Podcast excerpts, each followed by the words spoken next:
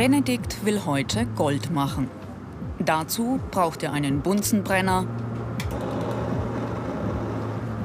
eine Kupfermünze und Natronlauge mit Zinkpulver. Der Umgang mit solchen Laborgeräten gehört zu den Grundlagen der Ausbildung zum biologisch-technischen Assistenten.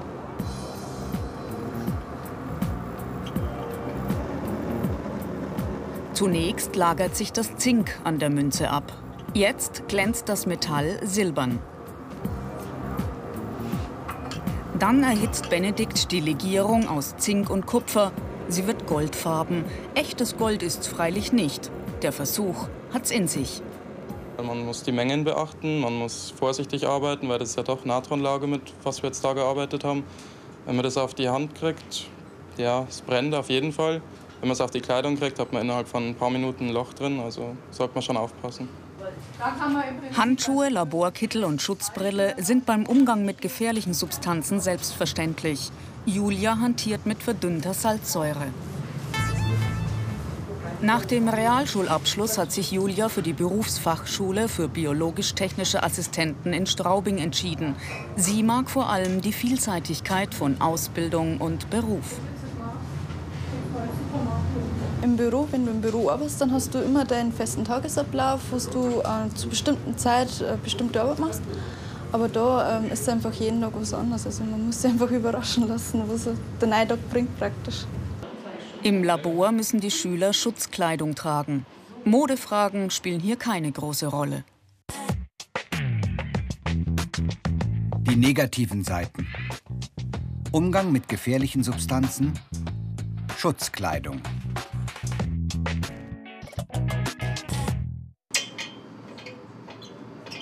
Im mikrobiologischen Praktikum übt Melanie das sterile Arbeiten.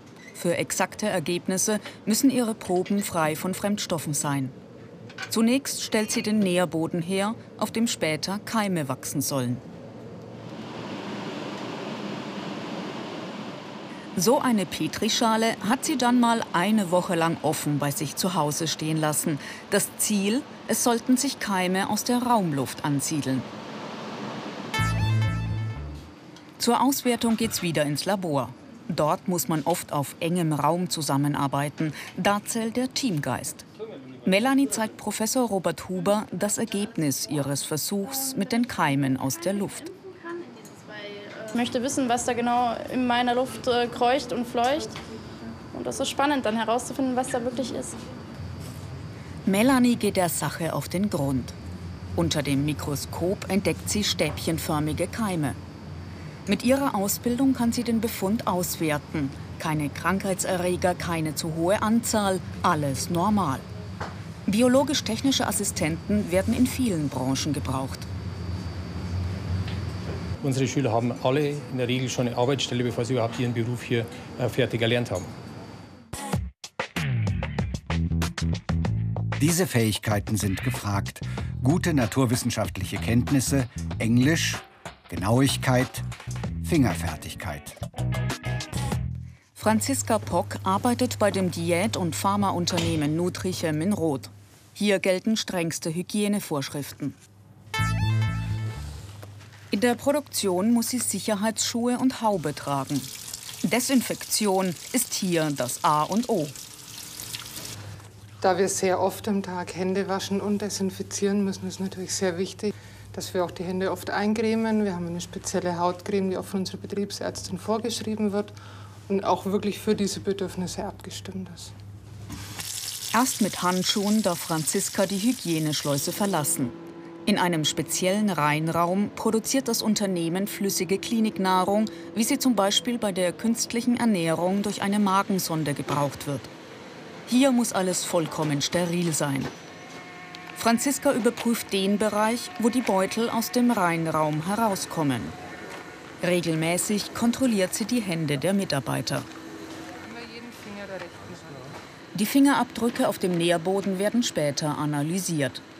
Und auch das Produkt selbst wird genau unter die Lupe genommen. Franziska nimmt Stichproben mit ins Labor. Mehr zum Beruf der biologisch-technischen Assistenten und viele weitere Berufsporträts als Video zum Download und als Podcast gibt's im Internet unter BR Alpha. Ich mach's. Im mikrobiologischen Labor bereitet Franziska die Stichproben zur Untersuchung vor. Ein klares System ist dabei wichtig, damit nichts durcheinander kommt.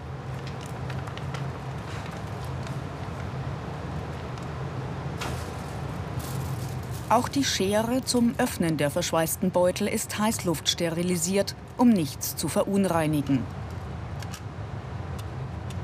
Mit einer sogenannten Impföse holt Franziska eine kleine Menge der Flüssigkeit aus dem Beutel. Das alles gehört zur täglichen Routine in der Qualitätskontrolle. Wir haben definiertes Probenvolumen und es wird jede einzelne Probe untersucht und jede einzelne Charge, bevor sie das Haus verlässt, wird auf Sterilität kontrolliert. Im Brutschrank wird das Wachstum gefördert. Bei einem sterilen Produkt wie der Kliniknahrung darf natürlich gar nichts wachsen.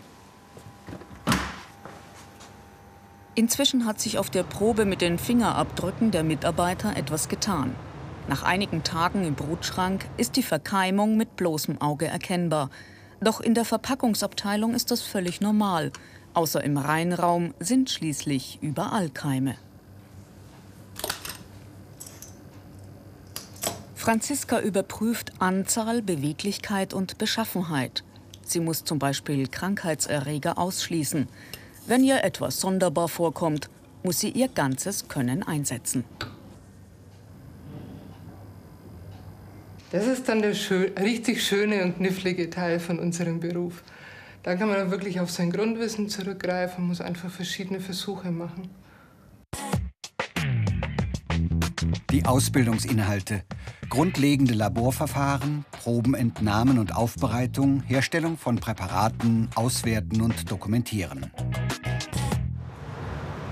Franziska untersucht weiter die Kliniknahrung.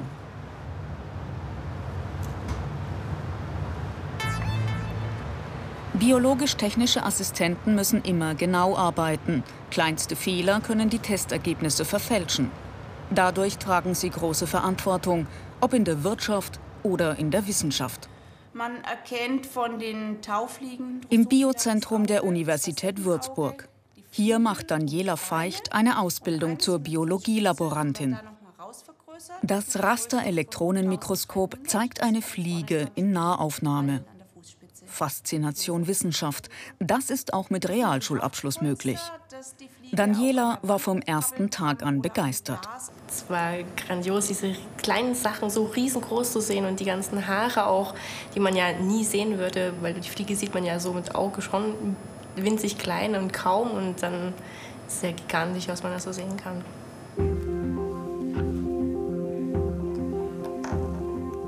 Noch viel, viel kleiner ist die Welt von Daniela Bunsen. In dem Metallzylinder stecken Gewebezellen einer Maus. Für die Untersuchung muss Daniela dünne Scheiben abschneiden. Und dünn heißt hier so dünn wie der tausendste Teil eines Millimeters. Mit einer einzelnen Wimper säubert sie die Wasseroberfläche, denn darauf sollen gleich die Gewebeproben schwimmen.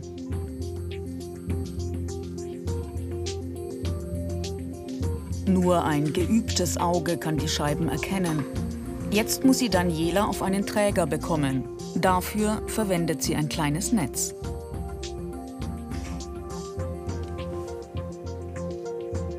Die Arbeit mit Pipette und Pinzette erfordert eine ruhige Hand und viel Übung.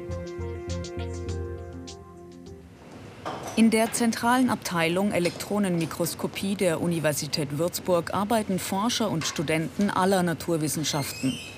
Die Laboranten und technischen Assistenten bereiten die Proben und Geräte vor, sodass die Wissenschaftler später am Mikroskop sofort mit der Untersuchung beginnen können. Mit Hilfe eines Kontrastmittels soll das Innere der Zellprobe besser zu sehen sein. Jeder Auftrag ist anders. Langweilig wird es hier nicht.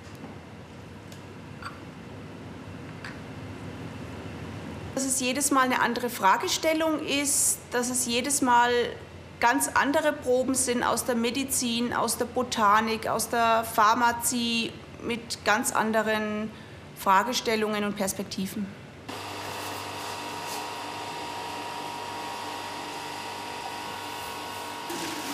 Daniela Bunsen bereitet das Elektronenmikroskop vor.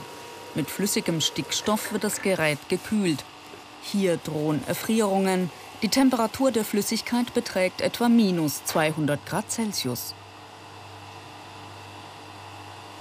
Jetzt kommt das winzige Netz mit der präparierten Probe in eine Metallpatrone und wird dann in das Elektronenmikroskop gesteckt.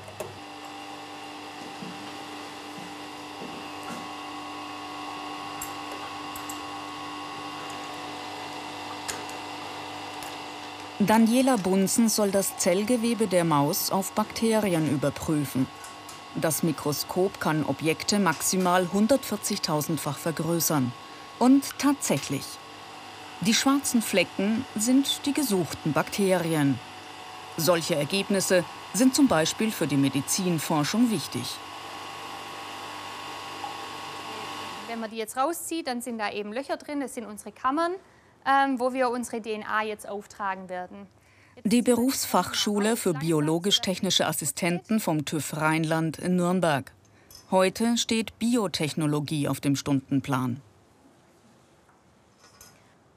Gut, und dann zeige ich es jetzt gerade noch mal ähm, anhand vom Marker. Auch Dozentin Britta Stolze hat die zweijährige Ausbildung absolviert, hat danach studiert und schreibt jetzt ihre Doktorarbeit. Das Tätigkeitsfeld von biologisch-technischen Assistenten ist groß. Es reicht von der Lebensmittelkontrolle über die Arzneimittelherstellung bis hin zur Umweltanalyse. Die Aufstiegschancen sind gut. Generell arbeitet man erstmal ein paar Jahre, dass man quasi Erfahrung ähm, bekommt, vielleicht auch in verschiedenen Bereichen, sodass man verschiedene Techniken lernt, verschiedene Labore durchläuft. Wenn man sich dann fit fühlt quasi, dann ähm, kann man die Ausbildung zum Biotechniker machen, die berufsbegleitend ähm, quasi machbar wäre. Man kann aber auch innerhalb vom ganz normalen Laboralltag und in der Laborhierarchie aufsteigen und ähm, eben organisatorische oder mehr planerische und ähm, Möglichkeiten ausschöpfen. Karrieremöglichkeiten. Meister, Techniker, Studium. Mehr Informationen gibt's im Internet unter BR Alpha Ich mach's. Jonathan Decker soll eine Miesmuschel sezieren und präparieren. Mit dem Skalpell öffnet er die harte äußere Schale und beginnt, die einzelnen Teile des toten Tieres zu skizzieren.